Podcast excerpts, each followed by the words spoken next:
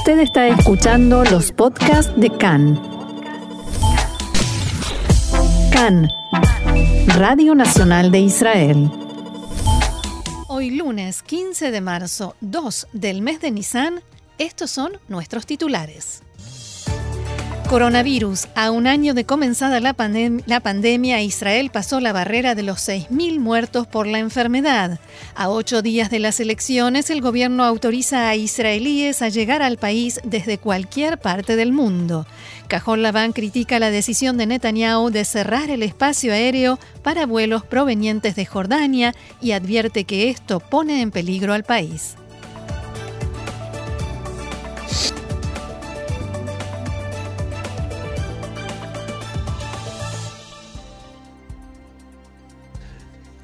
Bien, y vamos entonces al desarrollo de la información que comienza con coronavirus. Gracias, Roxana. El Ministerio de Salud informa en su sitio oficial de Internet que hasta su última actualización se registró ayer un total de 1.339 nuevos casos de infectados con coronavirus.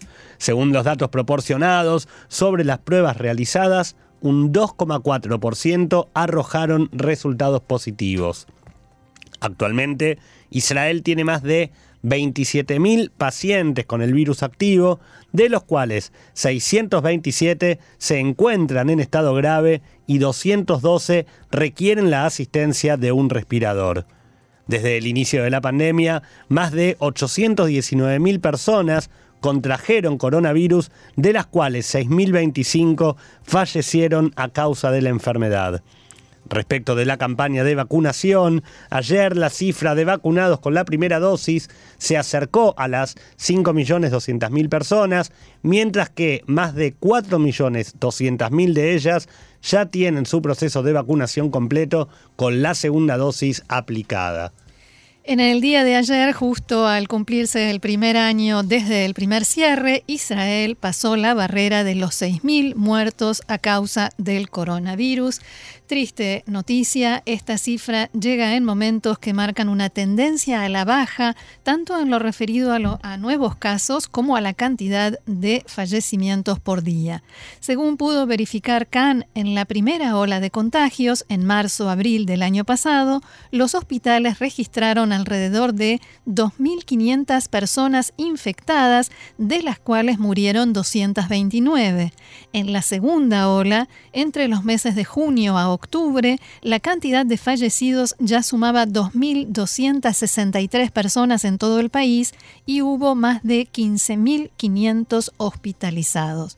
De igual manera, entre diciembre y febrero de este año tuvo lugar la tercera ola y en ese lapso fallecieron 2.895 personas, de las cuales solamente mil de esas muertes ocurrieron durante el mes de enero. Considerando siempre a las personas hospitalizadas, el porcentaje de fallecidos en la tercera ola de la pandemia fue el doble del registrado en la primera ola y más de tres veces que el de la segunda. En el Ministerio de Salud explicaron que el aumento que se observó en la tercera ola se debe a la variante británica, considerada más letal que el virus original. El Servicio de Inteligencia del Ejército advirtió hoy en su parte diario contra eh, la sensación de alivio y descuido que se vive en gran parte de la sociedad israelí. Si bien el Ministerio de Salud informó en las últimas horas que continúa la tendencia al descenso del coeficiente de contagios de coronavirus y que actualmente este se ubica en un 0,76, el reporte del ejército señala que, a pesar de estos datos alentadores, a pesar de que los datos son alentadores, el nivel de expansión de la enfermedad todavía es relativamente alto. El titular de Maguen Israel, Tomer Lotan, declaró esta mañana que el descenso en la cantidad de nuevos contagios durante la última semana representa un dato alentador y que por ello se está estudiando la posibilidad de levantar más restricciones. Entrevistado por Khan, Lotan señaló que es importante actuar con prudencia y respetar un margen de 10 días entre las distintas etapas de salida del cierre y la reactivación de la, de la economía. También estimó que no se impondrán nuevas restricciones a corto plazo. Respecto del sistema educativo, Lotan sostuvo que no se puede anular la fórmula de las cápsulas y volver a un sistema normal de estudios debido a que los niños no están vacunados y hay temor por un posible nuevo brote del virus. De todos modos, expresó que se evalúa la posibilidad de implementar un sistema de exámenes rápidos de corona en las instituciones educativas.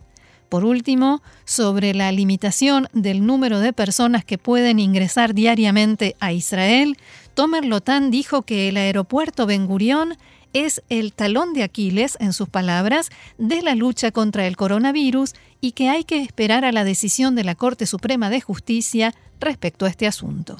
Roxana, permitime que te diga algo respecto de lo que decía Lotan, eh, con lo que está, cuando se refiere al sistema educativo, hay muchas dudas respecto de por qué siguen existiendo las cápsulas y por qué no se empieza a vacunar a, los menores de, 16 años. Los menores de 16 años no se van a poder vacunar por lo menos hasta mitad de año. Entonces, eh, eh, junio, julio, la mitad de este año, va a ser exactamente para el fin del ciclo lectivo, por lo cual pensar en que los niños puedan estar fuera de las cápsulas antes de comenzar el próximo ciclo lectivo es casi una ingenuidad.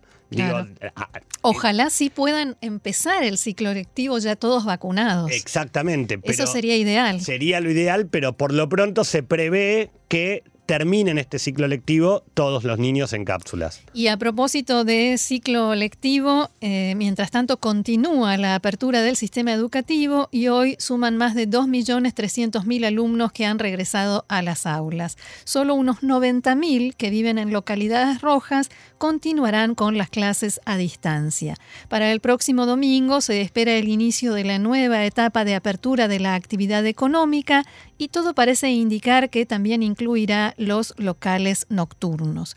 Por estas horas se están llevando a cabo preparativos para que a partir de la semana próxima puedan realizarse exámenes rápidos en la entrada de los comercios, salones de fiestas y de actividades culturales y estadios. El inicio de los exámenes rápidos requiere la aprobación del gobierno y el cambio de algunas normas vigentes y habrá que ver cuán rápido será ese proceso. Bueno, justamente sobre esto, dos cosas de a lo que comentabas, Roxana. Uno, los alumnos, los 90.000 alumnos que siguen estudiando a distancia. ¿Por qué? Porque si bien eh, como venimos diciendo, se está abriendo, vuelve, se, continúa abriéndose todo el sistema educativo, lo que no deja de existir es el sistema de semáforo. Entonces, como siempre indicamos, las ciudades rojas siguen teniendo sus eh, restricciones, tanto a nivel educativo como en el nivel comercial en general. Y por el otro lado, con lo que comentabas respecto de las pruebas rápidas, de los preparativos para la realización de pruebas rápidas, todavía está en discusión por estas horas, si bien se está discutiendo implementarlo a partir de la semana que viene, hay eh, un tema bastante delicado respecto de esas pruebas y es el tema del costo financiero. Sigue siendo el tema del costo financiero. ¿Por qué? Porque por un lado el Ministerio de Salud estima que el costo hoy de cada una de esas pruebas es de aproximadamente 50, 60 shekel y estiman que por el nivel de competencia que va a haber entre las diferentes empresas que puedan proveer de esas pruebas, el precio baje. Ahora, lo que sigue en discusión es si el costo de cada una de las pruebas lo va a asumir o las empresas o los locales que quieren probar a la gente o si lo van a tener que costear cada uno de nosotros. O sea que cada vez que uno quiera ir a un shopping va a tener que pagar para hacerse una prueba. Imagínate una familia, un matrimonio con dos niños que van de paseo a un shopping.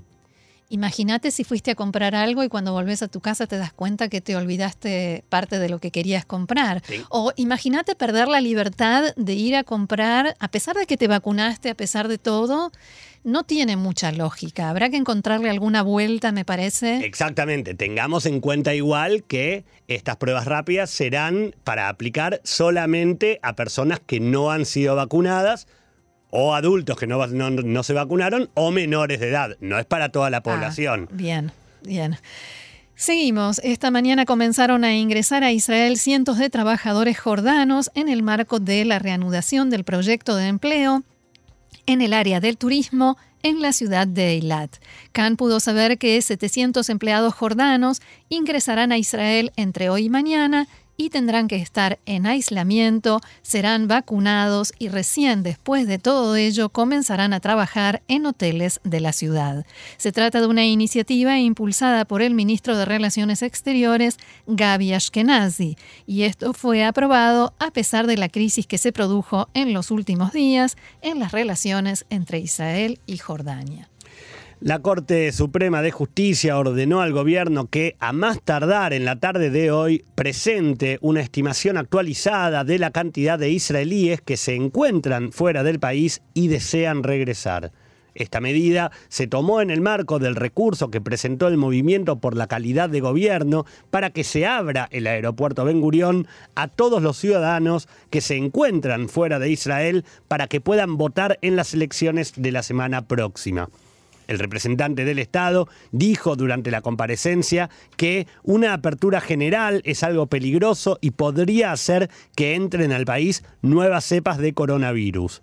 Hace algunas horas, el gobierno informó que, si bien no modifica la cantidad de eh, ingresos, del número de ingresos permitidos por día, se ha autorizado el tráfico aéreo comercial desde cualquier lugar del mundo. Y esta noticia es algo que viene a anular eh, las que veníamos dando la última semana. Pero para israelíes, hay que estar, ser muy claros en eso. Solamente para israelíes. Y también vale la aclaración porque mucha gente se pregunta, y existían dudas estos días, de por qué la gente que tiene que venir a votar no puede votar en los países en los que están. Recordemos que Israel es un país cuya ley inhibe a aquellas personas que, ciudadanos, que se encuentran fuera de Israel, que puedan votar. Solamente lo pueden hacer diplomáticos o funcionarios.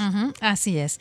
Y a propósito de votar, la Autoridad Nacional de Estadísticas acaba de anunciar hace instantes nada más que la cantidad de israelíes que viven en Israel y tienen derecho a votar la semana próxima son casi 6 millones de personas, un 80% de ellos judíos y de ellos medio millón son ortodoxos.